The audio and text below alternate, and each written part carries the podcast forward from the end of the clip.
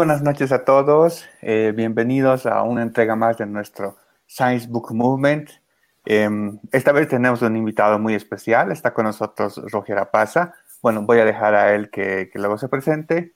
Em, hablaremos de, un libro muy interesante sobre historia de la física. Bienvenida Paola, eh, también estará con nosotros haciéndonos el soporte. Así que bueno, eh, Roger, te dejo todo el micrófono. Muchas gracias, muy buenas noches a todos los asistentes y oyentes de este canal. Y, bueno, pues agradecer también la invitación justamente para hablar de uno de los, bueno, de los muchos libros que existen sobre historia de la física, pero uno en, particular, ¿no? Que esta noche vamos un poco a conversar acerca de él. Y obviamente eh, también permítanme presentarme. Mi nombre, eh, como lo ha comentado, es eh, Roger Apaza Vázquez. Yo tengo mi formación como licenciado en Ciencias Físicas por la Universidad Mayor de San Andrés y he desarrollado obviamente mi maestría y doctorado en Ingeniería y Tecnología Espacial en el Instituto Nacional de Pesquisas Espaciales del eh, denominado INPE, que queda justamente en Brasil, ¿no? Entonces me he formado en lo que se llamaría la parte de ingeniería espacial, en este caso haciendo mi, eh, mi posgraduación. Bien, sin más preámbulos, pues comencemos a hablar un poco de este libro, que es obviamente un libro muy interesante, eh, destinado obviamente a un público bastante amplio, no restringido solamente para gente que conoce el, tema de la ciencia, ¿no? Entonces, eh, el libro que esta noche vamos a presentar es obviamente el nombre es La historia de la física. ¿sí? Entonces empecemos. Ahí ustedes pueden ver, esta es la portada del libro, eh, obviamente escrito en inglés originalmente. Y vamos a ver justamente de este libro, el cual titula Historia de la Física, y del cual podemos entender también este mensaje que nos deja el mismo libro. Vamos un poco a hablar eh, de lo que describe este libro en sí, que va desde la filosofía natural hasta obviamente los avances actuales de la física, ¿no?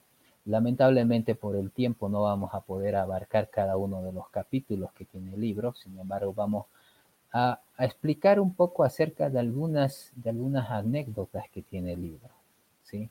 Algunas, eh, algunos hechos interesantes históricos, porque si nos ponemos a hablar de cada parte del libro, pues no vamos a acabar en el tiempo que tenemos designado, ¿sí?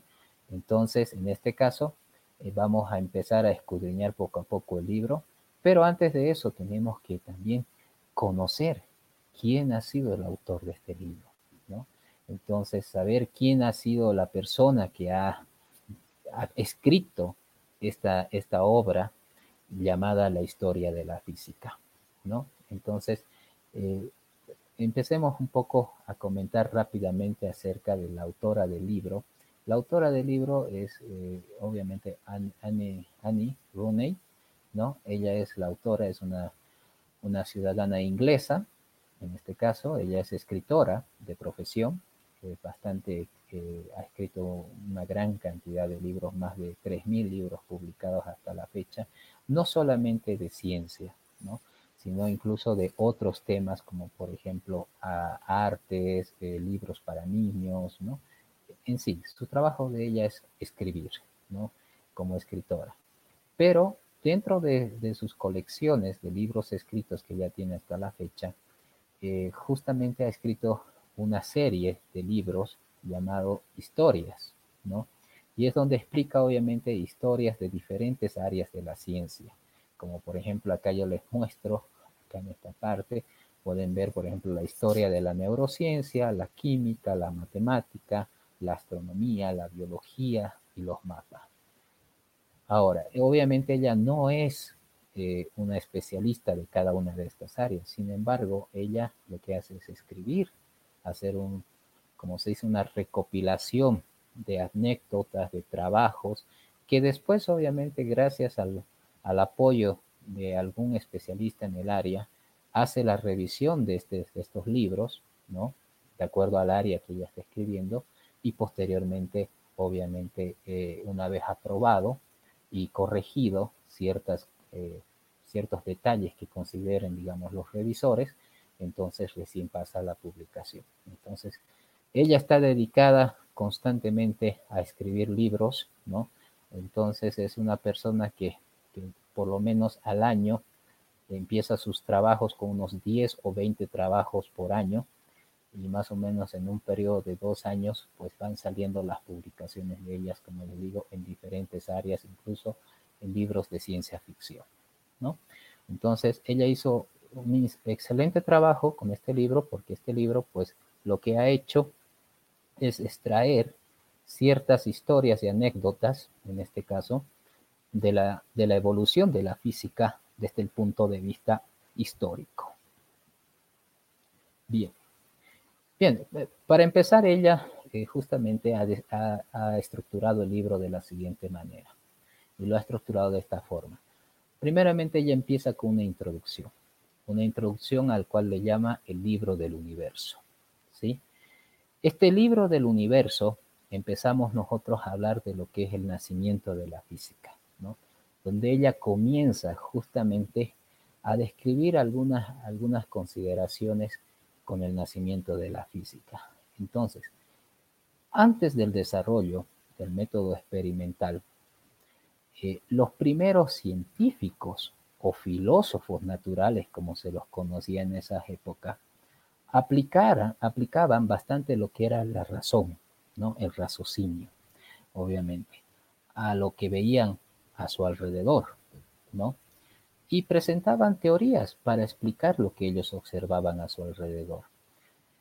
Por ejemplo, una de las, una de las, eh, consecuencias de esa época en el nacimiento de la física era cómo los cuerpos celestiales o cuerpos celestes en este caso eh, parecen moverse a través del espacio.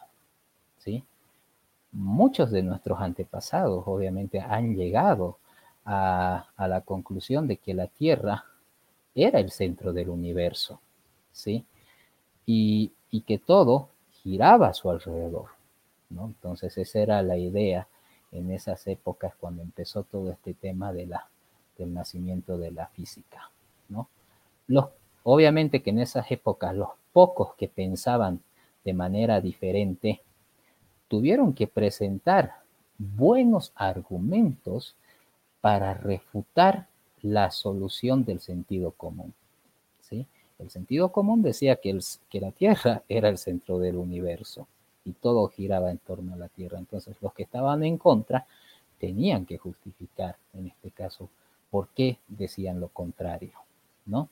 Y, en muchos casos, pues, a veces, digamos, eh, los lo hacían, digamos, algo como ridícula, hacerlo ridículo lo que ellos decían ante la, ante la sociedad, ¿no? Incluso en esas épocas había muchas creencias supersticiosas y religiosas también. Entonces, eh, obviamente había que tener mucho cuidado en esas épocas de refutar algunas cosas que no venían del sentido común, ¿no? Eh, otro ejemplo, por ejemplo, eh, que también, también fue se puede decir, cuestión de, de, cuestionamientos en esa época, justamente es que eh, habían, digamos, estas teorías también de, del Sol, habían teorías, digamos, eh, filosóficas con relación a, los cuerpos celestes, ¿no? O sea, era bastante interesante en esas épocas hablar de ciencia, ¿no? Pero obviamente con mucho cuidado y con la idea de tener obviamente una justificación bien clara. Una de las primeras personas, como acá lo muestro en la imagen, que obviamente fue uno de los primeros filósofos, si quieren llamarlo, eh, de estas épocas, fue Tales de Mileto, ¿no? Tales de Mileto, como lo dice ahí, justamente fue la primera persona en intentar explicar el mundo natural sin recurrir a las creencias religiosas, ¿no? Recuerden que en esas épocas las creencias religiosas eran bastante fuertes, ¿no? bien apegadas. Entonces, él, él, fue el primer individuo reconocido como científico y filósofo. ¿no? Vivió pues hace más de 2500 años en lo que ahora es el territorio de Turquía. ¿no? Eh, un poco para hablar de Tales, podemos decir que Tales estudió, por ejemplo, en Egipto, ¿no? y se le atribuye a él haber llevado las matemáticas y la astronomía a Grecia, ¿no? Entonces él fue, como se dice, el ente que llevó toda esa información a Grecia sobre las matemáticas y la astronomía, en ese caso, ¿no? Y es considerado también Tales de Mileto como uno de los siete sabios de la antigua Grecia, ¿no? Tenía la reputación de ser extraordinariamente inteligente y tal vez haber enseñado a los filósofos conocidos como Pitágoras ¿no? y Anaximandro. Entonces, eh, para tales, él siempre sugería que existía una causa física. Más que sobrenatural para todos los fenómenos del mundo a nuestro alrededor. Y así empezó lo que se llama una búsqueda de las causas, físicas que determinan cómo se comportan las cosas. Bueno, eso es un poco acerca de tales, ¿no? Pero la primera persona, obviamente él, fue una de las primeras personas en explicar este, este tipo de, de observaciones sin considerar, en este caso, las creencias religiosas. Luego aparece otra persona llamada Aristóteles, ¿no? muy conocido por muchos, obviamente también otro filósofo eh, destacado, al cual lo podemos considerar como el primer científico verdadero, quien se apoyaba bastante en lo que era el empirismo, ¿sí? Entonces, él iba mucho hacia la parte empírica, ¿no? De la observación. Entonces, por ejemplo, si yo tengo un objeto, eh, el cual, digamos, quiero determinar eh, la altura a la que se encuentra un objeto en caída libre, él lo que hacía era medir, obviamente, varias, varias variables que estaban presentes en su alrededor y, obviamente, todo lo miraba de, esta, de esa forma, desde el punto de vista empírico, ¿no? Era un empírico muy meticuloso, muy meticuloso realmente, ¿no? Entonces, además que a él se puede decir que fue, como lo dije hace rato, uno de los primeros científicos verdaderos, ¿no? Posteriormente aparece este otro, este otro científico, pero ya no muy conocido, sino este es un, científico más que todo ya del lado de la, de la India, ¿no? Eh, entonces, este científico, como ahí lo ve en su nombre, un poco difícil de pronunciar, al Agitán, ¿no? Él pasó de lo que había dicho Aristóteles del empirismo, porque Aristóteles nunca hizo un experimento en sí, ¿sí? Solamente él cuestionaba algunas cosas y obviamente también eh, daba métodos para poder hacer, digamos, las investigaciones. Sin embargo, Ibn al-Haytham ya elabora, pasa del empirismo al mundo experimental. ¿no? Y elabora obviamente un procedimiento similar al método experimental moderno, haciendo justamente relación a las observaciones, a tener una, eh, una hipótesis, digamos, para poder resolver algún problema, ¿no? Entonces ya él considera lo que es el método científico, ¿sí? Pero desde el punto de vista experimental en este caso. Entonces, de esa manera es como comienza el nacimiento de la física, ¿sí? De esta forma es como empieza, digamos, eh, lo que es eh, los primeros pasos de la física y de la ciencia y de los procedimientos de investigación. Bueno, aparece también otro personaje llamado eh, Roger Bacon, ¿no? que defendió mucho la importancia de los experimentos para acercarse a la verdad de la naturaleza. Gracias a él se puede decir que él es uno de los precursores de lo que es el método científico actual, ¿no? Recuerden que en el método científico actual, nosotros qué tenemos que hacer? Primeramente tenemos que plantear un problema. Posteriormente a eso planteamos una hipótesis. Después de eso hacemos el diseño del experimento y llevamos a cabo el experimento, analizamos los datos y obviamente planteamos las conclusiones que tiene todo ese desarrollo que hemos realizado. Ese es el método científico actual. Y él, Roger Bacon, de acuerdo obviamente a la, a la recopilación histórica del libro, indica de que obviamente él ha sido uno de los precursores del método científico, ¿no? Sin embargo, ya en esa época empiezan a aparecer algo muy interesante. El libro lo comenta claramente y dice, comienza el inicio de lo que se llamarían las sociedades científicas. ¿Sí? ¿Qué son las sociedades científicas? Las sociedades científicas en esos momentos eran definidos como un lugar de conversación, de experimentación y desarrollo científico. ¿Sí? Estos aparecieron más o menos de acuerdo a la reseña histórica de este libro, indica que fue a partir desde el siglo XVII. Uno de los principales organizadores eh, o principal, digamos, eh, generador de sociedades científicas en esa época, el primero que generó una sociedad científica, fue este, este personaje llamado Federico, Federico Cesi. ¿sí? A, los, a sus 18 años, él ha creado la sociedad científica llamada la Academia Linciana. ¿sí? Ahí ustedes pueden ver, hoy en día esta es una foto actual de lo que es la Academia Linciana, ¿no?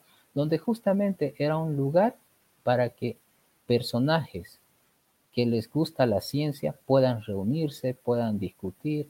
Él incluso preparó el lugar de una manera muy adecuada les colocó un laboratorio, les colocó libros, les colocó un montón de, condiciones para que ellos obviamente se dediquen solamente a lo que saben hacer mejor, que es hacer ciencia.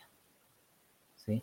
Aquí ustedes pueden ver, ahí lo ven a Federico Ceci, eh, aquí está Jean Batista de la Porta, otro científico también muy importante de esa época, ¿no? Y este es más o menos, como ustedes pueden ver, lo que es actualmente este, este lugar, que fue el lugar donde fue la primera sociedad científica, ¿no?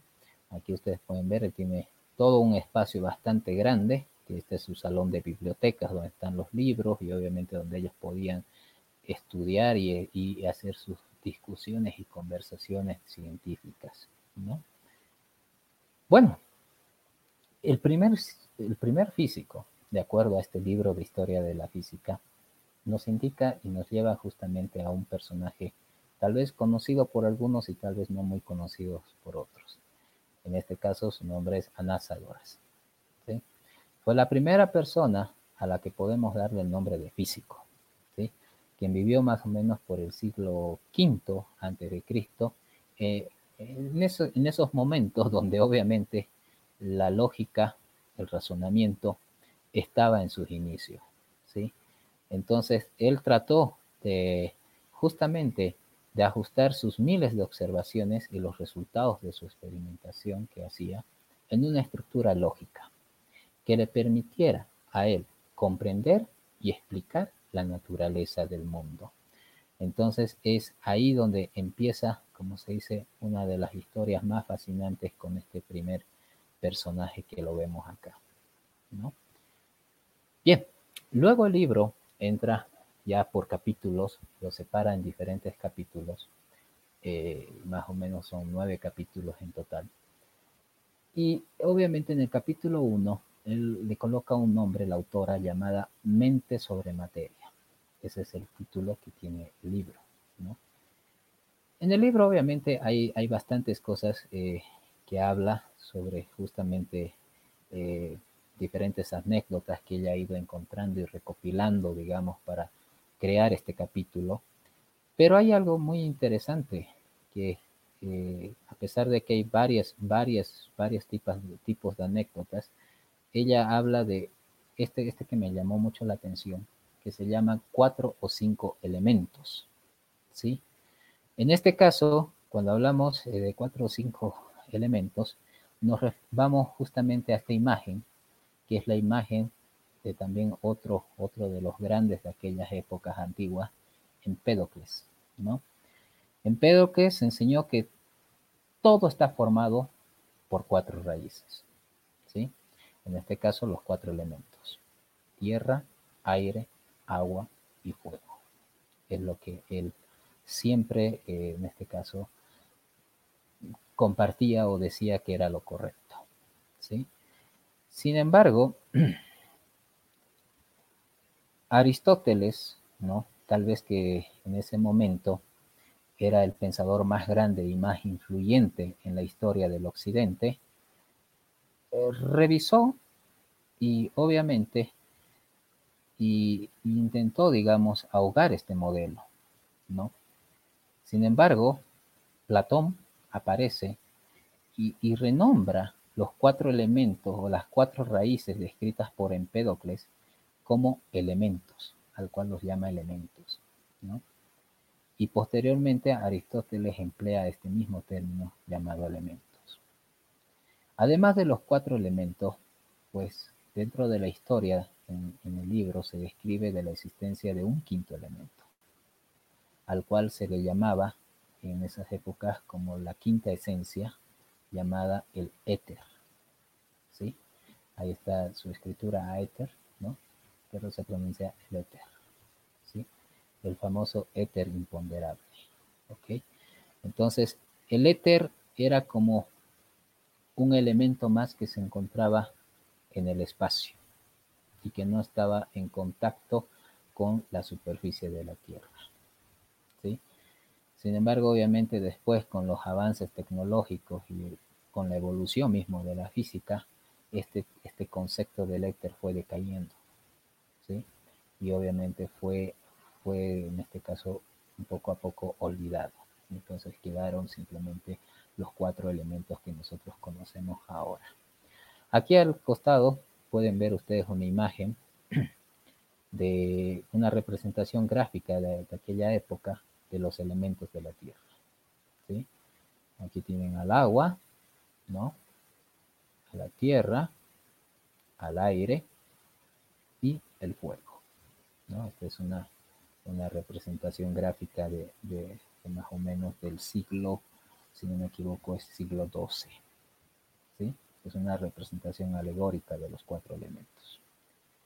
Bien, entonces, de ahí la autora obviamente comienza a describir otro capítulo, ya este capítulo que le llama hacer que la luz trabaje, la óptica.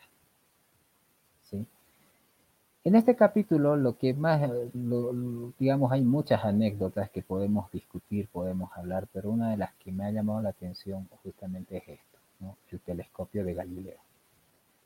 Entonces, la historia dentro de este libro dice que Galileo se encontraba en Venecia, ¿no?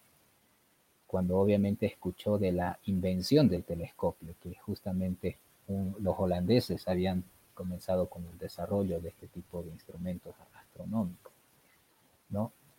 Y un holandés visitante había visitado en esa época Italia, justamente un comerciante, para vender el instrumento a lo que era el Senado veneciano de Italia.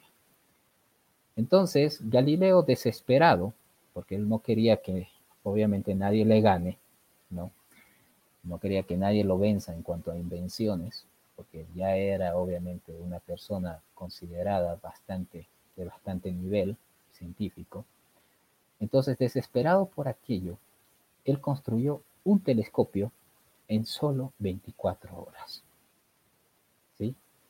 Y que era mucho mejor que el del comerciante holandés. ¿Sí? De, aquella época era uno de los mejores telescopios que se había diseñado. Pero fíjense lo más interesante del, del libro Historia de la Física, que nos dice que Galileo lo hizo en, 24 horas, ¿sí?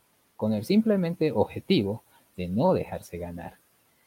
Entonces, en lugar, en lugar de, emplear dos lentes cóncavas, como usaban en este caso los telescopios eh, holandeses, que producían una, imagen invertida, ¿no? Si yo estoy acá, obviamente hago esto, lo, lo formaban de esa manera. El telescopio de Galileo tenía una lente convexa y una cóncava y producía una imagen bien derecha. Entonces, de esa manera es como él persuade al Senado para que obviamente se postergue la compra, la decisión de comprar el telescopio holandés. ¿sí? Y luego Galileo produjo uno mejor que le regaló al Dux de Venecia, ¿no? y de esa manera aseguraba su victoria personal y su posición en su puesto profesional en la Universidad de Padua, en Italia. ¿no? Aquí vemos una imagen, una representación de justamente Galileo presentando su telescopio a Leonardo Donato, quien era justamente el Dux de Venecia en 1609. ¿no? Entonces, anécdotas como estas pues va contando el libro Historia de la Física, ¿no? Algunas tal vez las conocemos, otras no, pero bueno, ah, de esta forma es como lo va haciendo. Luego, otro, otro caso interesante, que también muy interesante verlo en este capítulo, es un título llamado, o una anécdota llamada A través de un cristal con brillantes. ¿Sí? Este lente que ustedes están viendo acá es eh, llamado lente de Nirup fue descubierto justamente en Kurdistán, norte de Irak. Y justamente eh, lo que él decía era que obviamente los lentes cambian el camino de la luz. ¿sí? Son la herramienta óptica más básica que existe para la ciencia. Y estos obviamente debemos, según el libro también nos comenta, que ellos se crearon mucho antes de que cualquiera pudiera explicarlo.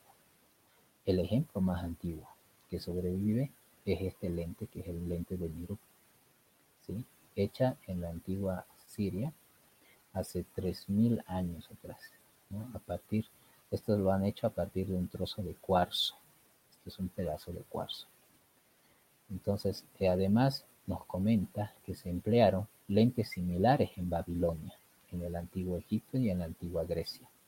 Tal vez con el objetivo de agrandar objetos o para encender algo, al concentrar los rayos del sol, para comenzar, digamos, a, generar fuego.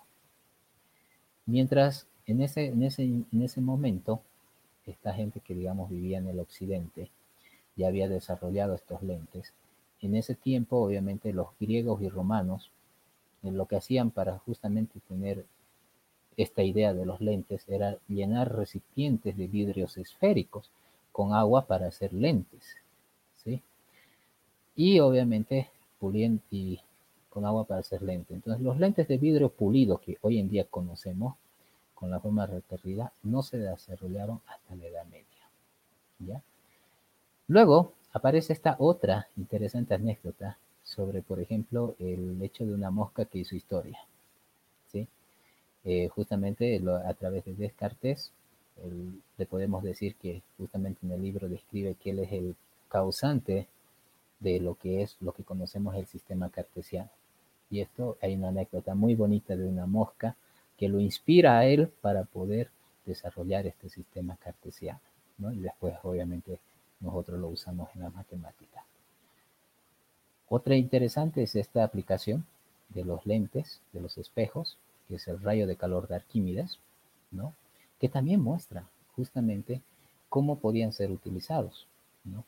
a través de la luz solar y poder, digamos, eh, defenderse de invasores enemigos. ¿no? Esta fue una idea muy interesante que también lo describe muy claramente dentro del libro, en este caso eh, el tema de Arquímedes y su sistema de defensa para evitar que navíos enemigos puedan llegar a ciudades. ¿no? Y, les comento que dentro del libro también indica que en el año, más o menos en el 2000, en el Instituto de Massachusetts se hizo este experimento para verificar si es cierto o no. Bueno, y, siempre eh, en el capítulo 3, más en movimiento, pues decía que justamente Arquímedes siempre decía esto, ¿no? Que si a él le dan una palanca lo bastante apropiada y un punto de apoyo para ponerla, pues puede mover la tierra. Eso, eso siempre él alegaba, ¿no? Y lo menciona en este capítulo, en el capítulo 3. Y otra cosa interesante en el capítulo 3 es que justamente también se explica que en 1971 los astronautas del Apolo 13 demuestran que justamente dos objetos, sin importar la forma y el peso, en ausencia de gravedad, en este caso en la Luna, caen al mismo tiempo. Un hecho que obviamente en este caso Galileo lo decía antes de que el hombre llegara a la Luna, pero ni bien llegaron los astronautas, en este caso a la Luna, en 1971, probaron este experimento y realmente era lo que decía Galileo. No sé si es la demostración práctica.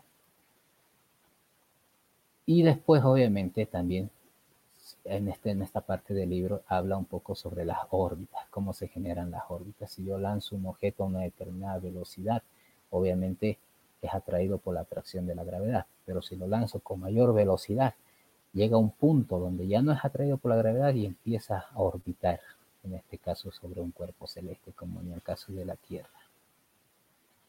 Y bueno, el capítulo 4 que dice campos y fuerzas de energía, lo más interés, bueno, hay muchas cosas interesantes que podemos hablar, pero el tiempo ya no nos da mucho. Pero bueno, hace una pequeña recopilación de lo que son las famosas ecuaciones de Maxwell, que ustedes las pueden ver ahí, y que obviamente los significados de cada una de las ecuaciones, ¿no? Bien, como les digo, podríamos hablar mucho de cada uno de los capítulos, de las anécdotas que tiene este libro, pero bueno, nos quedaríamos mucho tiempo. Sin embargo, las conclusiones para que ustedes se animen a leer este libro, lo puedan un poco, digamos, escudriñar, si quieren llamarlo así, es que pues es un libro que presenta, que da eh, de una forma adecuada, que el lector pueda entender la evolución de la física desde una perspectiva histórica, aprendiendo cada uno de los avances y los hechos y las anécdotas que han ocurrido para, para escribir este libro.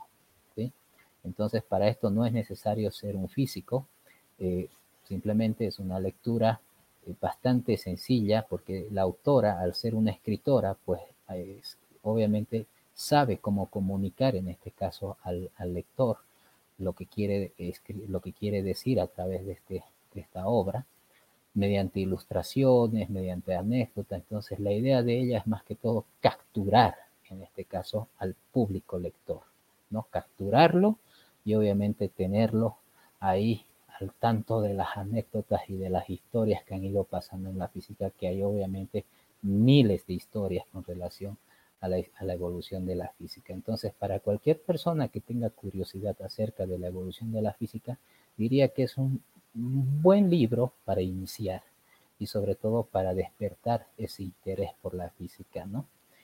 Entonces, eh, uno de los impactos más importantes que tiene es que también parte de una serie de libros de historia en otras áreas también, como les había mencionado, ¿no? Y, bueno, pues yo, yo tengo el libro acá también en físico. Eh, acá está, lo tengo yo lamentablemente en la versión en portugués, ¿no?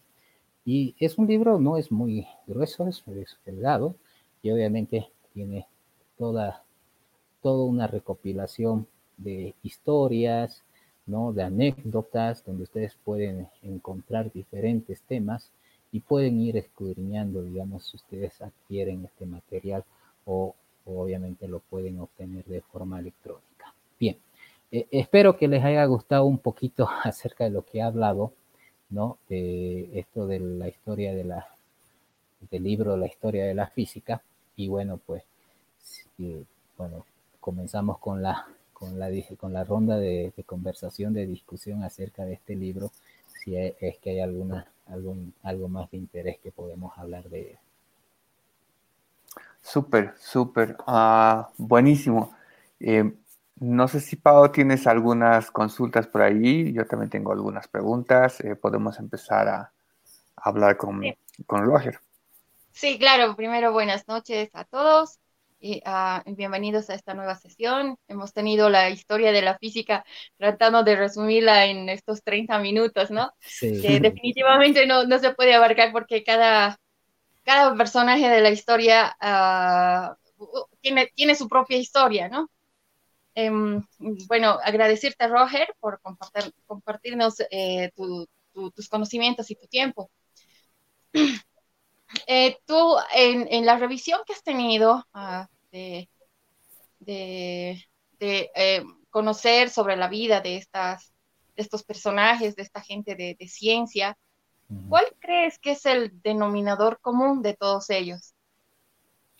Bueno, para mí, inclusive para mí que soy, que soy físico, obviamente el común denominador es la curiosidad. ¿no? Yo, yo, lo veo desde ese punto de vista porque si no hay curiosidad, entonces no hay investigación, ¿no? La curiosidad te lleva a investigar y te lleva, digamos, a encontrar los resultados que, que de repente, digamos, hipotéticamente tú dices, a ver, ¿qué pasa si yo hago esto? ¿No? Entonces tú vas por ese lado, digamos, ¿no? A investigar y, y solamente te lleva a eso. Entonces, para todos ellos ha sido la curiosidad de entender lo que está a su alrededor. ¿No? Lo que, lo que está, digamos, alrededor de ellos, lo que está ocurriendo. El por qué yo, mi cabello es de color negro, digamos, ¿no? ¿Cuál es, la, cuál es el, el, hecho de que, mi, de que mi cabello sea de color negro o que mi eh, suéter sea de color verde, ¿no? Entonces, eso les ha llevado justamente a hacer investigaciones, ¿no? Y para poder entender claramente por qué sucede lo que está ocurriendo mediante mis observaciones y eso solamente lo hago a través de la curiosidad. Súper. Um, yo tengo una, una consulta eh, muy interesante. Es, eh, tú hablaste de las sociedades físicas, eh, de, de, personas que se reúnen, y esto generalmente el hombre siempre hace, ¿no? Se reúne para, para aprender o para investigar o algo así. Eh, ¿Tú crees que ha habido cierta, no sé cómo llamarlo, pero hay una especie de evolución entre los científicos tanto del pasado y los nuevos que vienen y mejoran teorías, porque eso es la idea, ¿no? Porque antes se creía que la luz era una onda, luego se cree, ahora bueno, ya se sabe que son fotones, y en el futuro supongo que mejores cosas o mejores explicaciones a cosas que no conocemos se tendrán. Eh, yo quisiera tocar el caso de, ¿no? Porque Newton tenía una teoría de la luz, de la gravedad principalmente, luego muchos físicos eh, iban, o sea, se creía, ¿no? Eh, cierta, cierta, doctrina, hasta que viene Einstein y es como que una especie de roce de yo voy a, uh, o sea, Newton no tenía razón, la gravedad es otra cosa, o sea, ¿te ubicas? O sea, no sé si me explico, pero en el sentido de que alguien mejora la teoría. ¿Y, y cómo, cómo tú ves esa, ese...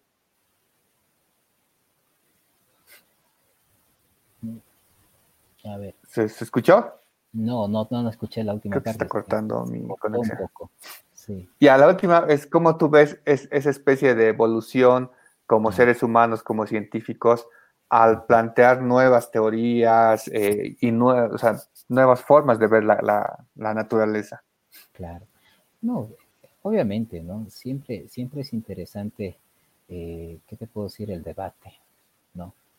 En especial en, en física, en uh -huh. ciencias exactas, el debate es algo muy importante para poder desarrollar nuevas teorías. ¿no? Y eso es lo que hacen los científicos, digamos, eh, también de la época antigua como los actuales. Cuando aparece una nueva teoría, obviamente todos intentan debatir, ¿no? refutar, si quieres llamarlas, las teorías, ¿no? Y hay muchas anécdotas, por ejemplo, incluso en estas sociedades científicas iniciales, uh -huh no todo era felicidad, ¿no? No todo era, no todo era, digamos, un lugar armonioso. Entre ellos mismos existía, digamos, una especie incluso de, de, competencia, como así lo hizo Galileo, como lo que comenté, ¿no? Llegó un vendedor, un mercantista, queriendo venderle un telescopio eh, diseñado en Holanda, y, y, bueno, Galileo no quería quedarse atrás, entonces él intentó hacerlo lo más rápido posible, ¿no? y para obviamente no perder su prestigio, en ese caso que era su prestigio científico ante la sociedad. Y lo mismo ocurre ¿no? hoy en día. Por ejemplo, yo te puedo decir, eh, obviamente en esas épocas no hemos hablado de Kepler, pero Kepler, por ejemplo, ha dedicado su vida a estudiar los astros. Toda su vida era apuntando a través de un telescopio, tomando coordenadas y haciendo, digamos, investigaciones y llenando datos y datos y datos en libros bastante, digamos. Y obviamente gracias a eso conocemos hoy en día las tres leyes de Kepler. Pero llega un jovencito llamado Isaac Newton, que obviamente no vivió en la misma época que él, después de 40 años de su muerte, y, llega y dice, bueno, esto pues eh, está en función mm. de una, de una teoría que yo tengo, donde propone la teoría de la fuerza gravitacional. Yo lo escucho entrecortado, ¿tú, o lo ves? Eh, ¿Lo escucho bien? Sí, lo escucho 10 ah, 10. Entonces llega, en este caso, eh, Newton, y bueno, con, con, una ecuación llamada la fuerza gravitacional, resuelve las tres ecuaciones de Kepler. Y aquí viene el cuestionamiento.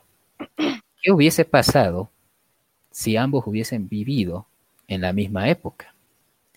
¿Cuál hubiese sido la reacción de Kepler al ver que un jovencito llega y resuelve con una ecuación sus tres ecuaciones que le costó toda una vida encontrar? ¿No? Entonces, eh, son mm. cuestionamientos bastante interesantes y muy importantes para la evolución de la física. Las teorías, obviamente, eh, son válidas siempre y cuando no aparezca algún otro científico y refute esa teoría o mejore esa teoría. ¿sí? Entonces siempre va a haber ese paso a mejorar, a desarrollar, digamos, nuevas teorías. Súper. Ah, tengo otra consulta, eh, bueno, que es, que es algo bien interesante. Cuando, cuando Galileo Galilei eh, empieza con sus postulados, empieza a, a refutar, por decirlo así, estar, ir en contra de la iglesia con el tema del heliocentrismo, o sea, que la Tierra no es el centro del, universo, y se encuentra en este caso a, la religión como que el freno, ¿no? Para que eh, no publique o se retracte. Después de, Galileo, eh, ¿tú crees que ha habido una especie de oscurantismo en el sentido de que eh, los dogmas o la iglesia empezaba a no a mermar, por decirlo así, un, conocimiento libre, o sea, una difusión libre del, conocimiento, en este caso de la física. ¿Tú crees que ha habido cierta, cierta influencia ahí? Bueno, mira, siempre, siempre, digamos, en esas épocas, siempre ha sido un, siempre la religión ha estado muy, muy fuerte, ¿no? Tenía raíces muy profundas en esas épocas, estamos hablando de las épocas medievales, la época antigua, siempre tenía una, una fuerte, eh, diría, eh, importancia en la comunidad, en la sociedad misma. Entonces, eh, para los científicos, obviamente que no eran, se podría decir, no muy conocidos, o hasta los mismos conocidos, tenían que sufrir, digamos, un poco para, obviamente, justificar claramente sus, eh, en este caso, sus opiniones o sus, teorías o sus postulados, tenían que justificarlo bastante claro, ¿no? Porque si no, obviamente, ya entraba el, mundo del oscurantismo, ¿no? Entonces, había, por ejemplo, no debemos olvidar que en una cierta época eh, justamente hubo la gran quema de libros la gran quema de libros, donde obviamente todos los libros antiguos eh, de investigación de ciencia se quemaron justamente por las creencias religiosas de aquellas épocas, digamos, ¿no? Porque no estaban de acuerdo, digamos, en que eh, era, era completamente, como te digo, un mundo completamente diferente al nuestro que vivimos hoy en día, ¿no? Pero, obviamente, estos científicos tenían que buscar, antes de hablar o antes de, de indicar sus, sus teorías, tenían que justificar primero, ¿no? Y solamente bajo las justificaciones y de que las personas entiendan, en este caso la iglesia, principalmente comprenda claramente las observaciones o las teorías que tenían estos científicos, pues no eran, eh, se pueden llamar eh, ideas de persecución, digamos, ¿no?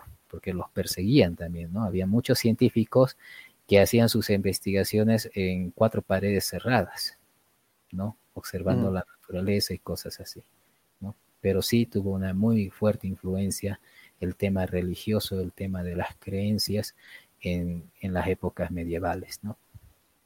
Ah, bueno, eh, acotando ahí, Rogelio, pienso también que toda la religión en cierto momento estaba bien, bien justificada porque ha sido siempre el afán de, del ser humano encontrar explicación a la, a la, naturaleza de las cosas, ¿no? Por ejemplo, a los fenómenos astronómicos, em, a, la, a la naturaleza de la luz, etcétera. Entonces, al no tener un conocimiento y, no tener la tecnología en la época, pues estaba atribuido a, explicaciones del más allá, ¿no? Ya sea de la religión que sea, ya sea del, o de la filosofía que sea, ¿no? Y, en los mismos filósofos, que supuestamente eran los, las personas más intelectuales de la época, como Aristóteles, eh, tenían cierta autoridad de, lo que, tenían autoridad de lo que decían. Si ellos decían, por ejemplo, Aristóteles decía que las mujeres tenían menos dientes que los, los hombres, ¿no? Y jamás se dio la tarea de contar los dientes a las mujeres, pero eso era ley, ¿no? Entonces, eh, porque Aristóteles lo dijo, ¿no? Entonces era el, máximo capo de capos. Y, y, por muchas ideas muy cerradas que tenía Aristóteles, la ciencia se retrasa hasta 400 años, ¿no? ¿Por qué? Porque Aristóteles lo dijo. Y creo que también... Em, eh, si bien decías que ahorita estamos viviendo una época diferente, creo que todavía estamos luchando contra todo eso, ¿no? Porque en pleno siglo XXI estamos hablando de sustancias milagrosas, todavía estamos pensando y hay convenciones de gente que cree que la Tierra es plana, cuando eso ya fue resuelto. Claro, hay, obviamente, eh, hay, hay excepciones, ¿no, Paola? En este caso, hay, hay, muchas excepciones, o sea, nunca todo el mundo va a estar de acuerdo contigo al 100%, ¿no? Claro, y creo que eso es parte de la evolución, justamente, ¿no? E, es, parte, es parte de aquello, porque imagínate si todos pensáramos que todos estamos bien, hay algo mal, ¿eh? Si todos pensamos que todo está bien. Entonces, eh, el raciocinio mismo de las personas te hace dudar, ¿no? Empieza a comenzar a crear una duda dentro de él, digamos. ¿Por qué siempre pasa esto? ¿Por qué será? ¿No? ¿Por qué no puede ocurrir esto otro? Entonces, eso es también parte, como tú dices, de la evolución humana. Y, obviamente, ¿no? En estas épocas, digamos, eh, aún todavía, por lo que tú me dices, sí hay personas que, tienen ese tipo de criterios. Pero si nos vamos al, ya a las personas que son del ámbito científico, es muy diferente la perspectiva, ¿no? Ya no un poco con la sociedad, sino más a la gente que trabaja con ciencia. Obviamente ya la idea más que todo es, digamos, justamente estas reuniones, convenciones, digamos, congresos que se hacen, es para presentar los trabajos de estos científicos o de estos presentadores y donde asisten otros científicos y donde obviamente si hay algo raro, cuestionan, ¿no? Y para algunos es el inicio de una idea para una investigación futura, ¿no? Para poder tal vez mejorarla, es decir, ah, bueno, mira, ah, qué interesante la idea. De aquí yo puedo capturar esta parte y seguramente con otra idea que él ha visto, complementarla y poder mejorar, digamos, el trabajo, ¿no? Entonces, eh, depende desde el punto de vista de, qué tipo, digamos, en este caso de, de, público estamos hablando, ¿no? Pero si hablamos del público científico, yo diría que más bien ahí es donde hay cuestionamientos todavía fuertes, pero siempre con la idea de querer mejorar, ¿no? Por lo menos los colegas que yo conozco son, son de ese tipo, ¿no? Eso es, eso es lo bonito de la ciencia, ¿no? Que no teme decir, ah, pues estuvimos equivocados. No era así como pensamos que funcionaba la naturaleza y corregimos, ¿no? Eh, que no pasa en, digamos, en, el ámbito político, ¿no? Se arraigan en una idea y, y, por más que tú le muestres que esto está errado, difícilmente pueden cambiar de opinión. Exacto. Y la historia de la física justamente ha estado acompañada de todos estos cambios, ¿no? Como mencionaba Eddie, ¿no?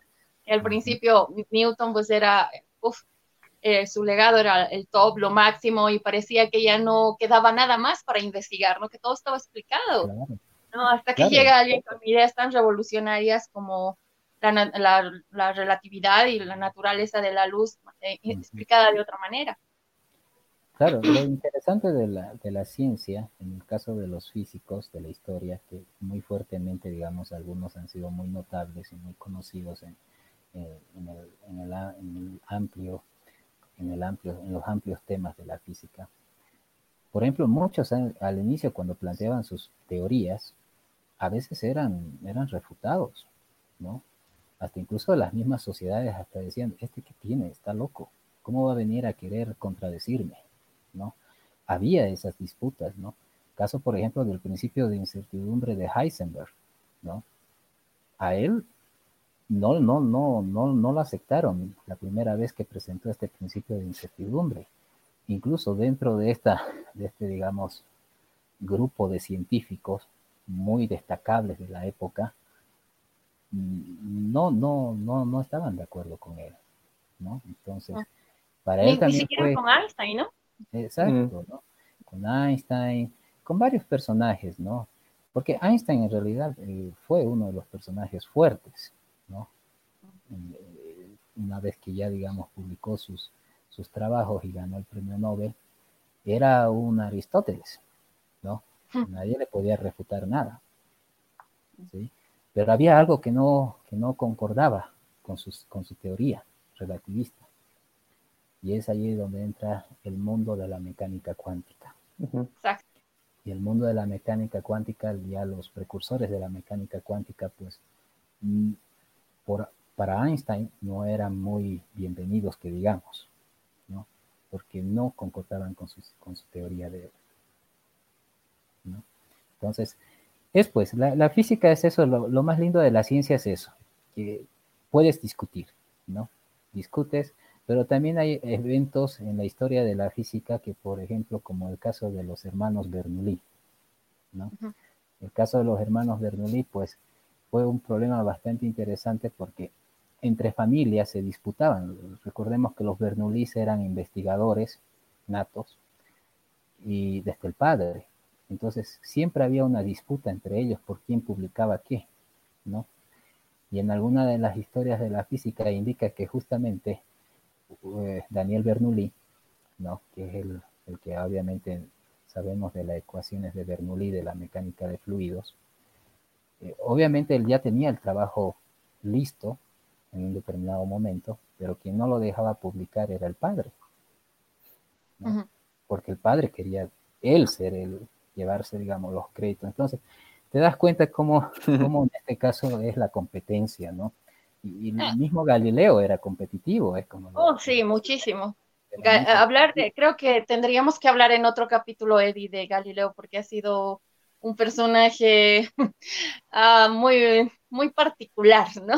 Exacto, exacto. ¿no? Tal, cual eh, comentaba Roger de, de, la invención del telescopio, ¿no? Entonces él, e, esa es una anécdota más de su vida y de sus descubrimientos, ¿no? Él, él era un capo para adaptar rápidamente descubrimientos de otros científicos. Exacto. Por decir algo, se, robaba por ahí algunas ideas y las adaptaba de, de una manera en que podía presentarlas, eh, en, digamos que su pitch ante los... y lo más interesante es que lo, lo mejoraba, ¿eh? Ah, sí, eso sí, claro, tenía, un, una chispa científica siempre, ¿no? Eso nadie se lo quita. Sí, era tal vez su, como se dice, sus puntos fuertes de él, ¿no? sí, podía ver algo y sobre eso podía, digamos, desarrollar algo mucho mejor. Exacto, es, eso indiscutible de, Galileo, ¿no? Mm. Em, em, y Eddie, en tu, en tu criterio, ¿cuál crees tú que ha sido el científico, el físico más importante de la historia? Wow, esa sería una pregunta para los tres y me parece, iba a preguntar al final. Ah, tengo varios, o sea, desde Richard Feynman, obviamente Einstein por todo el marketing que tiene, no sé, pero yo, yo, yo me, me, voy por Marie Curie, ¿no? O sea, eh, he leído la historia de Marie Curie y no solo como científica, sino como persona, lo que ha hecho, lo que ha vivido, es como para, o sea, te juro, cuando leí en mi Kindle estaban mis lagrimitas ahí porque es una historia muy linda, muy linda la de, la de Marie Curie. Entonces, eh, yo, yo, yo le doy a ella como mi científica favorita. Bien, solo por eso vamos a tener una revisión de Marie Curie exclusivamente para agosto, así que no se lo pierdan. Súper. ¿Y en tu criterio, Roger? Primero las damas. Ah, ah, es una pregunta muy, muy complicada, ¿no? Muy complicada. Ah, Einstein siempre me ha gustado mucho como científico, como persona no, no, no tanto, la verdad.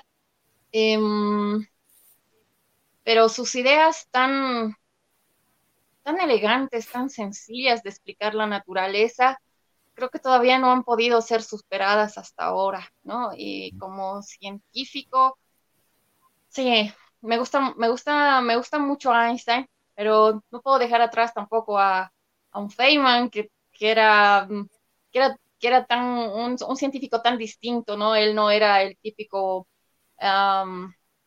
mm, científico que era muy, muy serio, muy, muy encerrado en ideas, sino más bien él era una persona muy alegre. Me identifico un poco con, con Feynman en, ese sentido, porque era un poco sacado, sacado de del, formato común de científico. Y no sé, es, bien difícil, ¿no? definitivamente no se puede dejar de lado a, una gran mujer como, como ha sido Marie Curie, una, un, ser humano súper completo, ¿no? Así que no, por ahí, por ahí vamos, no puedo, no puedo tener solo uno, creo.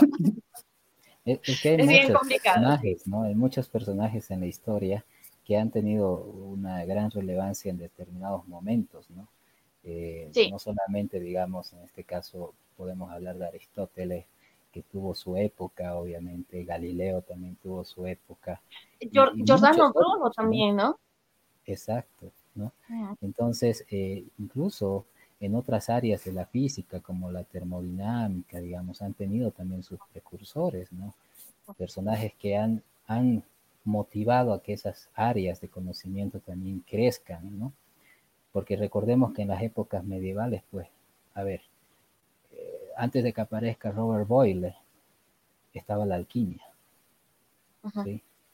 La alquimia predominaba. Entonces ahí viene Robert Boyle y obviamente hace todo un montón de trabajos con relación a los gases y comienza una nueva era, digamos, en este caso, ¿no? Entonces hay pues muchos, muchos, muchos científicos, muchos físicos, no solamente físicos, sino otros tipos de científicos que han influenciado la evolución de la historia de la física, ¿no? No necesariamente eran físicos, ¿no? Han habido otros que han Exacto, porque también en la antigüedad eh, se estudiaba la naturaleza, ¿no? Y la naturaleza, la rerum natura, ¿no? La, eh, explicar la naturaleza de las cosas. Y ahí pues estaba, eh, era un conjunto de ciencias. ¿no? Así es, así es. Exactamente, ¿no? Entonces, como te digo, han aparecido muchos científicos. Ahora, si a mí me preguntan cuál es el, científico que yo admiro, ¿no? Desde mi punto de vista de criterio personal, bueno, eh, tal vez a muchos no les guste mucho él, pero a mí me cae bastante bien, es Isaac Newton. ¿no? Newton, el hombre más inteligente que ha pisado la Tierra. ¿Por qué, justamente porque lo considero como una de las personas que realmente es como se dice el, puntapié inicial de todo lo que viene a ser la evolución de la física moderna. El hecho justamente es porque él, a pesar de tener una corta edad, ¿no? De ser un ermitaño, ya, porque era un ermitaño, él jamás en sus presentaciones que hacía ante la sociedad, ante las sociedades científicas, nadie lo podía ver. Él tenía que estar en un cuarto oscuro y hablando. Era una persona ermitaña. Nadie, nadie conocía su rostro de él, ¿sí? En las conferencias. Y obviamente eran conferencias donde iba gente y estaban llenas, ¿no? Por filósofos naturales de aquella época y todas esas cosas, Pero lo que más me llama la atención es que, pues, las tres ecuaciones que él describe, ¿no? Sus famosas tres leyes de Newton, prevalecen y continúan intactas. Y todas las otras teorías que existen, de alguna manera en la mecánica, están relacionadas con las ecuaciones de Newton, ¿no? con las ecuaciones, en este caso, de fuerza gravitacional. Entonces, yo podría decir que es el puntapié inicial de la física moderna, ¿no? que siempre de alguna manera puede llegar a ese punto, ¿no? dentro de la mecánica, obviamente, ¿no? Entonces, es un personaje muy interesante porque Newton no solamente ha estudiado la mecánica, ha estudiado la luz, ha estudiado otros, otros temas también interesantes. Esa ruleta que no sé si alguna vez ustedes en colegios han hecho. La rueda de, color. colores, exacto. Eh, viene también de él. Claro. Viene de sus ideas de él también, ¿no? Entonces, eso es lo, a mí, a mí realmente, para mí es el, el, ¿cómo se dice? Uno de los que más admiro, ¿no? Si algún físico me está escuchando va a decir, ah, es newtonista. no, no es relativista, es newtonista. Entonces, eh, yo, yo la admiro por esas, por esas cosas ¿no? que él ha hecho. Y además que, eh, fíjate lo que dije hace unos minutos atrás también con relación a Kepler, es que, a ver, ¿qué hubiese pasado si los dos hubiesen vivido en la misma época? A ver, imagínense ustedes. Newton dando eh, por, digamos, en una conferencia por primera vez su famoso libro Principia, explicando las leyes del movimiento, de donde se deduce todo lo que se ha hecho antes. ¿Qué hubiesen creído, qué hubiese pasado, qué piensan ustedes que hubiese pasado si Kepler hubiese estado también en esa conferencia? ¿Qué creen que hubiese ocurrido? A ver, a ver, les pregunto a ustedes, ya que esto es una charla, un debate, a ver, ¿qué creen ustedes? Si digamos, tú, Eddie, has descubierto algo que te ha costado años de tu vida, sufrimiento, todo lo que tú quieras, y llega un jovencito y dice, ah, no, esto es elemental, esto sale de acá. ¿Qué harías tú? Sí, ah, no, obviamente celos, ¿no? Eh, los científicos, ante todo, siempre son seres humanos y se ha visto eh, eh, este tipo de celos de que, oh, no, a mí me ha costado toda la vida hacer esto y de repente viene un tipo de 20, o sea, sé que Newton a sus 23 años ha inventado el cálculo diferencial, la óptica, o sea, tres ramas de la ciencia a sus 23 años. Que estaba no solo los 23. Estudia, ¿no? sino los inventa. Exacto. Claro, o sea, ha creado ramas de la ciencia. Entonces, obvio, en ese entonces tú ves y, te pones celoso, reaccionas. Supongo que algo así hubiese pasado. Pero bueno, también te alegras porque eh, también a Newton ha ganado Einstein y le ha sacado de, la, gravedad universal, ¿no? Y a su propio postulado. Y ojalá Einstein también saquen otra, otra cosa que pueda, no refutar, pero mejorar eh, lo que el legado que ha dejado. Entonces, en lo personal me, pondría súper feliz porque mi legado ha funcionado de algo y quizá eh, pues eh, empezaría con los celos, ¿no? Si, si fuese así viejito científico. bueno, ¿tú qué opinas? ¿Qué opinas, Paola? bueno, creo que eso es, como decía Eddie, realmente es parte de la naturaleza humana, es decir, el hecho de que seas científico o que seas religioso no te hace una persona totalmente proba, ¿no? seres humanos, pueden haber científicos que son personas muy, eh, muy de aplomo y como puede haber personas que no lo son, pueden ser unas totales ratas. ¿no? Entonces, eh, obviamente creo que como científico, como Kepler, pero en el caso de Kepler, él no tenía la herramienta, no, no tenía las matemáticas justamente y sus teorías, incluyendo las leyes de Kepler, eran netamente conceptuales, que quizá la parte conceptual también uh, en, Newton ha sabido verla, ¿no? igual que Einstein.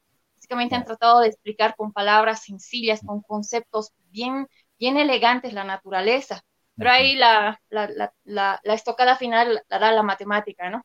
Con Newton, entonces en, con Kepler se quedaban en conceptos muy lindos que al parecer funcionaban y podían explicar cierta parte de la naturaleza de, de, de, las cosas, pero le, le, faltaba el fundamento, ¿no? Y quizá esos 40 años justamente han sido 40 años de evolución para que la misma matemática evolucione, ¿no?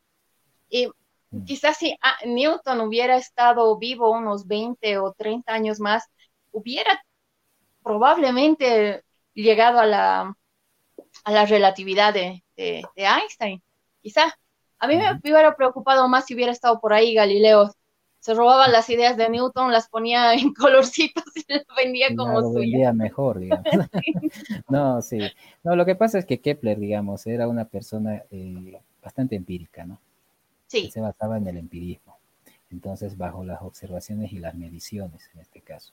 Por eso, por eso es la, la pregunta que se hace, ¿no? Él dedicó toda su vida a tomar datos, datos, datos, datos, datos y datos, ¿no? Todas las noches, todos los días de la semana, él estaba siempre con un telescopio apuntando, ¿no? Y obviamente después de, de, recolectar una gran cantidad de datos en su vida, entonces él agarra y dice, a ver, ¿cuál es la relación de estos datos? En base a esa relación de esos datos aparecen sus tres leyes de Kepler, ¿no? Pero eh, ahí pues como te digo, ¿no? Yo siempre le hago la pregunta a estos a mis alumnos cuando, cuando hablo de física y sobre todo de temas de mecánica celeste, les pregunto esto, ¿no? Muchos me responden, o sea, desde el punto de vista de otras personas, me dicen, pues yo lo mataría. lo mataría. Al buen estilo de Salieri contra Mozart. Exacto, exacto, yo lo mataría. Porque encima que me ha costado tantos años de mi vida y yo me he privado de tantas cosas y viene un muchacho y lo resuelve en dos por tres. Entonces lo mato. ¿No? Entonces, hay otros que dicen, otros eh, científicos dicen ¿no? que una, una de lo que podría suceder es un colapso, obviamente, y que él seguramente se suicidaría, ¿no? Porque es un trabajo de toda una vida y que alguien venga y te lo haga esto, pues te deja mal, ¿no? Mm. Pero creo que no, hay que quitarle tanto mérito también a Newton, porque, bueno, Newton ha tenido una vida bien dura y realmente ha sido genio desde el inicio, ¿no? O sea, él, el tipo se dice que se, metía a su cuarto, no salía días, hasta para él comer era perder el tiempo. Y no sé si, si, sabes de esa anécdota de que estaba ayudando a su mamá porque su mamá tenía una, un rancho eh, y atendía a los animales. Entonces una de esas Newton lo fue a ayudar y salió con su caballo a pasear o a, revisar las, las, tierras y volvió eh, y Newton estaba así pensando, divagando, como todos los científicos, pero no se dio cuenta de que el caballo ya se había escapado y él solo estaba arrastrando las cuerdas del caballo por mucho tiempo y llegaba hasta su... Ahí cuando su mamá se dio cuenta de que él no puede heredar la granja porque sería, sería un desastre, y lo manda a la universidad, ¿no? Entonces, más bien, gracias por eso. Sí. Bien por nosotros. No servía de granjero. No servía para granjero. Realmente, pues, como les digo, ¿no? Para mí, para mí, digamos, Newton es uno de... Yo, yo admiro bastante a Newton, ¿no? Pero, sin embargo, esto no desacredita tampoco el hecho de que también admira a otros científicos de las diferentes áreas, ¿no? Porque hay, obviamente cada área tiene sus precursores, tiene su, su, gente pionera que ha iniciado incluso hasta, hasta damas, ¿no? Damas científicas que en esa época, digamos, antigua, no eran muy consideradas ante una época, digamos, donde más que todo eran científicos del género masculino, digamos, ¿no? Entonces, pero habían, habían, digamos, muchos, en muchas áreas, muchas disciplinas que después, obviamente, a partir de las ciencias exactas se fueron distribuyendo, se fueron ampliando pues empezaron a aparecer, ¿no? Y, gracias a ellos, pues hoy en día tenemos teorías, tenemos eh, leyes, tenemos ecuaciones, ¿no? Y obviamente... Podemos ir a Marte. Podemos viajar a Marte, porque si no hubiera la mecánica celeste y la mecánica orbital, no, no podríamos viajar, tampoco sin la termodinámica, ¿no? Entonces, son cosas así, ¿no? Entonces, eh, yo creo que cada uno de ellos, cada uno de los científicos que han pasado en la historia de la física, merecen también, ¿no? Merecen un crédito, ¿no? Tal vez algunos pocos conocidos, otros más conocidos, digamos, ¿no? Entonces, eh, es, lo que sucede, ¿no? Estamos, como se dice en la época antigua, cuando Aristóteles era sagrado, nadie le decía nada, todo lo que él decía era válido, y lo que también comentaste es que él nunca hizo un experimento, ¿eh? Exacto. Jamás hizo un experimento pero tenía obviamente un, una, que se puede decir, una influencia científica bastante fuerte en la época. Mm. Ahí eh, tengo una consulta. Eh, si vemos la historia, tenemos nombres bien, bien aparecidos, por decirlo así. Está Galileo Galilei, está Einstein, Marie Curie, o sea, gente, incluso en la biología, ¿no? Luis Pasteur, que han marcado hitos grandes y han sido muy reconocidos por ese salto que han dado.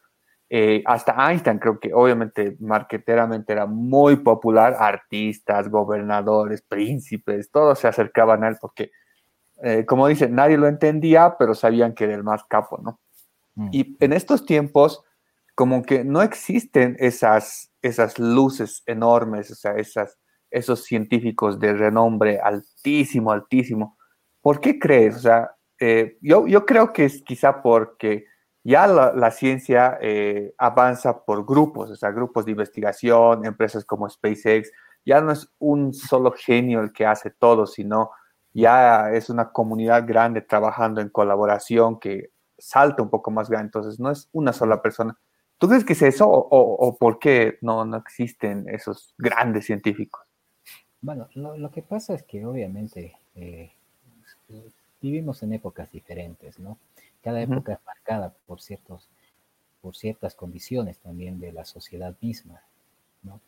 Entonces, en las épocas que obviamente vivían Einstein, vivían Newton, ¿no? Eran épocas obviamente donde el científico era más individualista, ¿no? Eh, trabajaba de manera más individual, obviamente en base a, los conceptos, a los antecedentes, digamos, con relación a su investigación que realizaba. Hoy en día ya la investigación también ha evolucionado, ¿no? El modo de investigar. Muchas veces eh, tú debes escuchar mucho que, por ejemplo, ya no es, por ejemplo, un científico en un laboratorio solo, ¿no? trabaja ya en un, en un instituto, ¿no? Donde ya no hay un solo científico, sino hay varios, ¿no? Y, y mucho se, se, está dando a entender lo que es la, la, la ¿qué se llama? El trabajo multidisciplinario, ¿no? Ya la ciencia ya no es solamente algo de una sola línea, ¿no? Las investigaciones a veces vienen a ser combinaciones de varios, de varias áreas, ¿no? Como por ejemplo los, los premios Nobel, por ejemplo, en eso tú te puedes dar cuenta que muchos de los premios Nobel, los últimos por lo menos, en los últimos años, no es solo un premio Nobel. Siempre van dos o tres. ¿No? Son dos o tres investigadores que son premiados en los premios Nobel por un trabajo que han desarrollado de forma conjunta. Entonces ya eso demuestra, obviamente, ¿no? Que, que obviamente los científicos también un poco en esa parte han evolucionado, ya no trabajar mucho de forma individualista, sino trabajar también de manera eh, colectiva, ¿no? Pero aún todavía existen, existen eh, científicos que trabajan de forma individualista o que han trabajado de forma individualista en los últimos años, como el caso de Stephen Hawking, por ejemplo. ¿no? Stephen Hawking, que era un astrofísico, que tenía obviamente un problema, un problema de salud, pero a pesar de eso, él trabajaba en sus teorías. ¿no? Mm. Gracias a él, obviamente, existe estas, en las teorías de la existencia del agujero negro, que en esas épocas no, no había nada experimental que realmente te diga si existe el agujero negro. ¿sí? O, otras teorías que él ha desarrollado, por ejemplo. ¿no? Pero bueno, e, esos son científicos de ese tipo, ¿no? que hay todavía los individualistas, te diré que hay todavía aquellos científicos que no quieren saber nada del mundo exterior más de, sus conocimientos y de sus apuntes y que les gusta estar encerrados en sus cuatro paredes.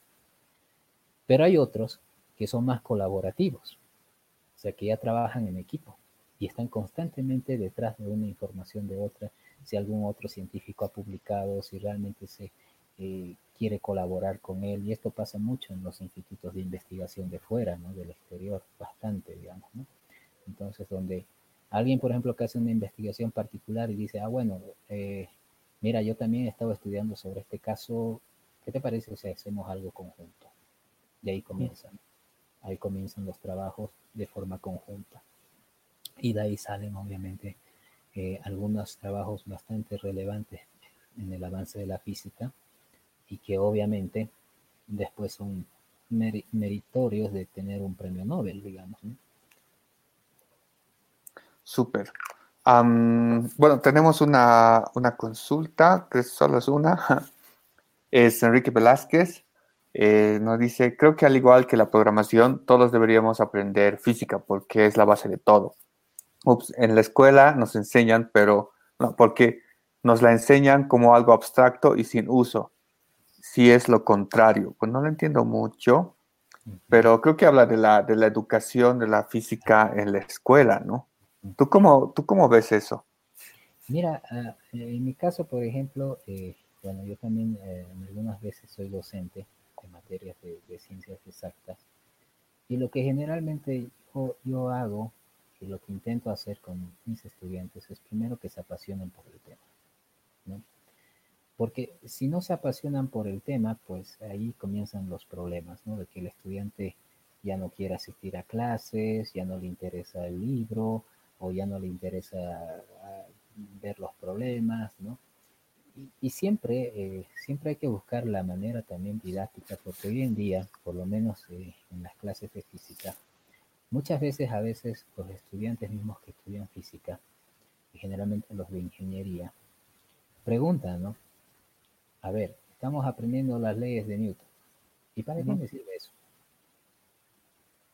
O estamos aprendiendo las ecuaciones de Maxwell.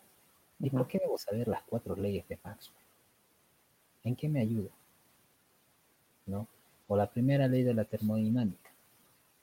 Entonces, a veces muchas personas, eh, en este caso estudiantes, eh, no conocen lo que hay por detrás de esa ciencia, ¿no? a, dónde los puede llevar, digamos, al entender un determinado concepto.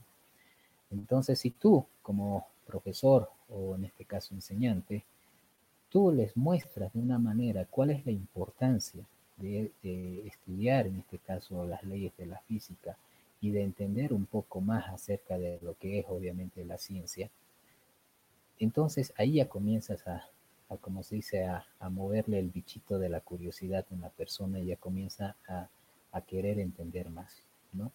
Yo, por ejemplo, eh, te conté una anécdota, yo tenía un estudiante eh, de ingeniería de sistemas y obviamente, eh, justamente creo que el, el, que ha preguntado también debe ser seguramente de alguna área de esa, porque preguntó algo de informática, ¿no? Entonces estaba relacionado. Y él me dijo,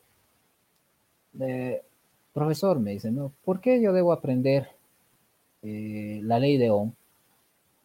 Si yo trabajo con programación, ¿de qué me sirve aprender la ley de Ohm? ¿Por qué tengo que llevar electricidad y magnetismo? Entonces yo le dije, a ver, ¿qué te pasa? ¿Qué pasa si, por ejemplo, yo, dueño de una empresa, te digo, necesito que tú hagas un sistema o un programa eh, operativo o un sistema de programación que monte placas electrónicas, ¿no? Y que además de eso me haga testeos de corrientes y voltajes que deberían estar, digamos, eh, adecuadas para que luego, una vez que se monte en el, en el producto final, funcione. Si tú no sabes la ley de Ohm y viene otro programador y te dice, y tiene los conocimientos de saber la ley de Ohm, te gana el empleo. ¿no? Porque el, el, ¿qué se dice? El contratante quiere a alguien que sepa lo más que se pueda para no contratar a otro. Ahí viene la competencia laboral, ¿no? También. Entonces, desde esa época, él me dice, no, sí, tengo que aprender. no, tengo que aprender, tengo que estudiar ahora, ¿no? Y, y, bueno, de esa manera, ¿no? Entonces, si tú los enfocas de esa manera eh, en, el, campo, digamos, de la enseñanza de la física a los estudiantes y le muestras cuán, cuán importante es que tú aprendas como persona y también como profesional, yo creo que incluso hasta la persona que no le guste la física en colegio, pues después le encanta, ¿no?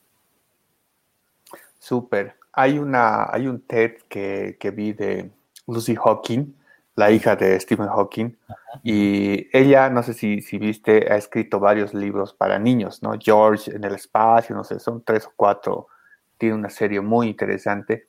Y ella en el TED decía eh, la, la, importancia de enseñarles ciencia a los niños es que cuando sean grandes, ellos van a percibir la naturaleza de una forma más objetiva y distinta. O sea, ya no va a haber alguien que tale los árboles y de repente después se dé cuenta de que la riada, la lluvia ha sepultado, digamos, el pueblo, ¿no? O sea, ya va a razonar y va a decir, a un rato, si saco los árboles, viene el agua, el agua se filtra, entonces eso es física, eh, naturaleza, y puede que el pueblo de, o sea, de repente la mazamorra caiga, ¿no?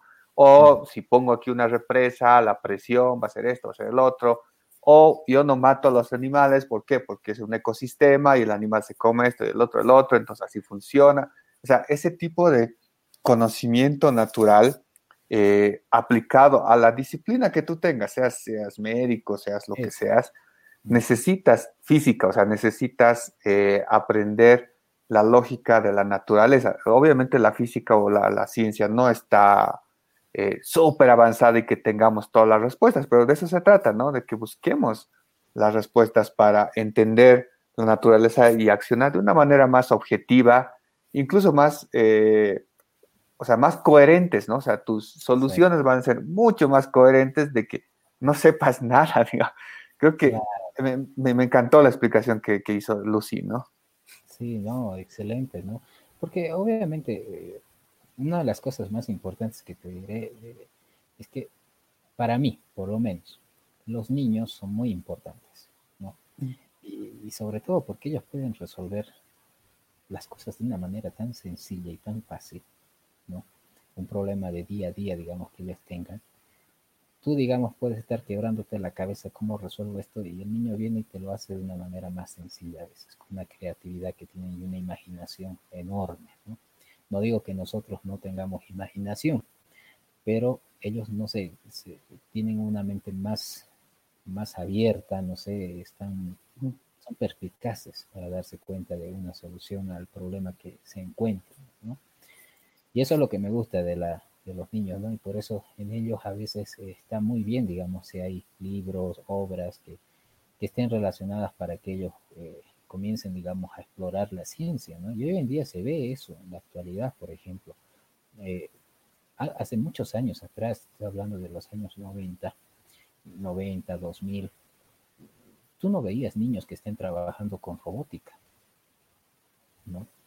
No, no, no, no veías niños que programen, que hagan, digamos, robots, aunque sean legos, pero no había.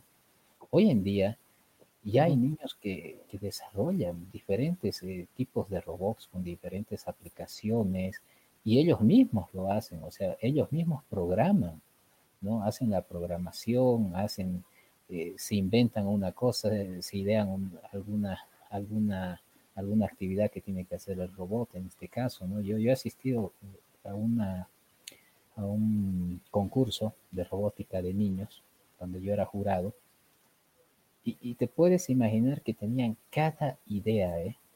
cada idea interesante en algunos casos. Tú le decías, ¿y por qué has puesto esa lucecita así? Ah, es que si pasa esto y si ocurre esto, bueno, la lucecita hace esto. ¿No? Mm. Entonces, ahí está la creatividad, digamos, ¿no? Y hoy en día yo creo que los, que los niños y los jóvenes pues tienen un mundo muy diferente al de hace años, porque cuando tú estudiabas en los años 70, 80, digamos, cursos de maestría, doctorado, hasta la misma licenciatura, pues era muy difícil hasta conseguir información actual, ¿no? Era muy complicado. Hoy en día, gracias al avance del Internet, pues con un clic puedes encontrar la información instantáneamente, ¿no? Y esto me lo contaba como una anécdota también te lo comento, un antiguo investigador que conocí yo en, mi vida profesional, y me decía, Roger, yo para hacer mi tesis de doctorado, pues he sufrido demasiado, porque yo estaba haciendo en un tema específico y obviamente eh, necesitaba un artículo científico para complementar a mi trabajo. Lo solicité a la, a la institución la institución obviamente compró el artículo, pero llegó después de que él defendió la tesis. ¿Te das cuenta? Estamos hablando de, los años 80 más o menos, ¿no? Entonces era así como funcionaba antes, ¿no? Pero hoy en día ya la tecnología ha hecho que la gente ya pueda acceder a más información, obviamente, y los niños están aprovechando y los jóvenes también esas, estas nuevas posibilidades, ¿no? De que tú puedas aprender, digamos, a programar, a hacer algunos diseños y, y obviamente las redes como el YouTube, por ejemplo, tienen un montón de información, ¿no? Donde ahora ya puedes escuchar, aprender, ver cursos que están grabados, cursos cortos, ¿no? siempre dependiendo de cuánto tú quieras aprender, ¿no? Eso ya depende de cada persona, ¿no? Súper. Bueno, ya, ya estamos como que llegando al, final de la transmisión. Eh, bueno, en primer lugar, eh, Roger, yo, me quedaría charlando por más tiempo, pero bueno, aquí las cosas son un poco limitadas. Así que eh, Pau creo que tuvo un problema por ahí. Después nos despediremos de ella. Así que quisiera agradecerte por, por, estar acá, por darnos tu tiempo, por hablar de ciencia, y porque aprendamos muchas cosas, ¿no? Eh, bueno, yo, me despido simplemente que eh, todos estudiamos un poco de la ciencia, veamos de dónde vienen las cosas, tratemos de leer. Eh, tú dijiste algo muy interesante que es lo correcto, o sea, la curiosidad nos ha movido a lo que hemos llegado hasta ahora, ¿no? Hemos empezado a experimentar, hemos empezado a hacer cosas, pero hemos evolucionado bastante bien, ¿no? en este aspecto. Y hay algo que decía Einstein, ¿no? Que la ciencia no es exacta y estamos, estamos en pañales todavía en la ciencia, pero es lo único que tenemos. Es lo que tenemos para lo que hemos llegado hasta ahora. Entonces, eh, yo me, quedo con esa frase y, te dejo el final para que dejes un mensaje y te puedas despedir.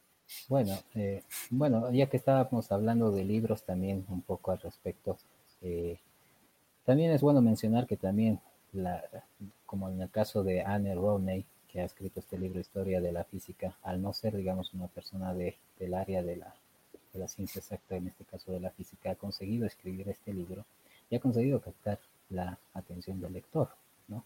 Sin embargo, hay un montón de, de libros también de esa forma, didácticos, si quieres llamarlos, incluso para personas que no les gusta la física, ya que hemos hablado de personas que no les gusta la física, ¿no? Y hay una colección, por ejemplo, hay otras personas que les gusta leer cómics, ¿no? Entonces, para ellos también hay libros de ciencias relacionados a los cómics, ¿no? Y eso, antes de que nos despidamos, pues te lo quiero un poco mostrar, ¿no? Y son unos libros, déjame tomarlos, ¿no?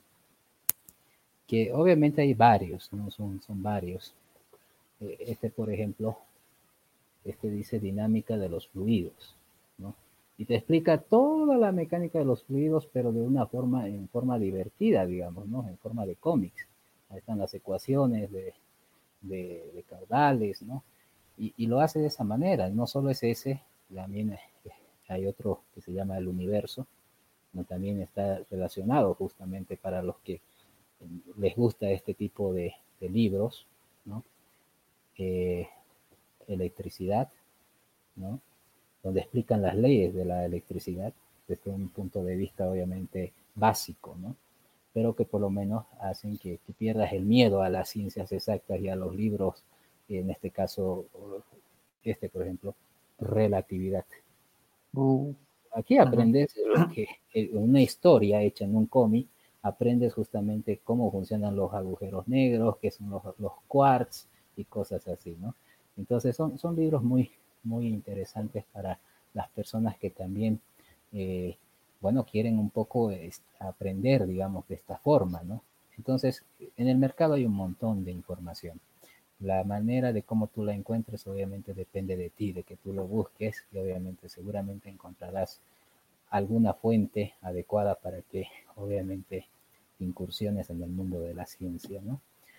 Y bueno, mi mensaje, bueno, al final ya con esto eh, terminamos y el mensaje al final es que, bien, simplemente puedo decir que la curiosidad es la que nos mueve, ¿no? Y si no hay curiosidad, pues no estaríamos vivos, ¿no? Para mí eso es algo muy fuerte. Una persona sin curiosidad, pues, mm, es, un, es un ser que no, que no existe, ¿no? Entonces, siempre tenemos curiosidad. Y bueno, eso, eso sería por un lado, agradecerte también a ti, en este caso por la invitación, agradecerles a todos los que organizan este, este tipo de eventos y bueno, pues será en otra oportunidad que nos podamos ver para discutir tal vez de otro tema en específico y poder también tener una charla amena para los que nos escuchan. Súper. Bueno, eh, nos despedimos, así que gracias a todos por, por, por, estar acá y por quedarse hasta el final. Eh, no se olviden de sintonizarnos, eh, vamos a hacer algunos anuncios acá. Tenemos un grupo de LinkedIn que es notion360.co LinkedIn. Ahí eh, posteamos algunas presentaciones, algún material que tenemos de las revisiones que hacemos. Un grupo de WhatsApp, si quieres entrar a, WhatsApp, estamos notion360.co slash WhatsApp. Es un grupo que hemos creado donde puedes sugerir libros, eh, ponemos cosas interesantes también ahí. Eh, estamos lanzando un curso que ya en agosto lo tenemos, VX Academy, es un emprendimiento que eh, como la comunidad lo estamos impulsando. Y si tú quieres ser parte de esto, postular un libro, eh, reseñarlo obviamente con nosotros, noción360.co eh, slash postula, llenas el formulario y nosotros nos comunicamos contigo para, para coordinar. Entonces, sin más, Roger, muchísimas gracias. Espero que en otra ocasión también podamos reseñar algún otro libro. Y bueno, buenas noches a todos y gracias por sintonizarnos. Chao.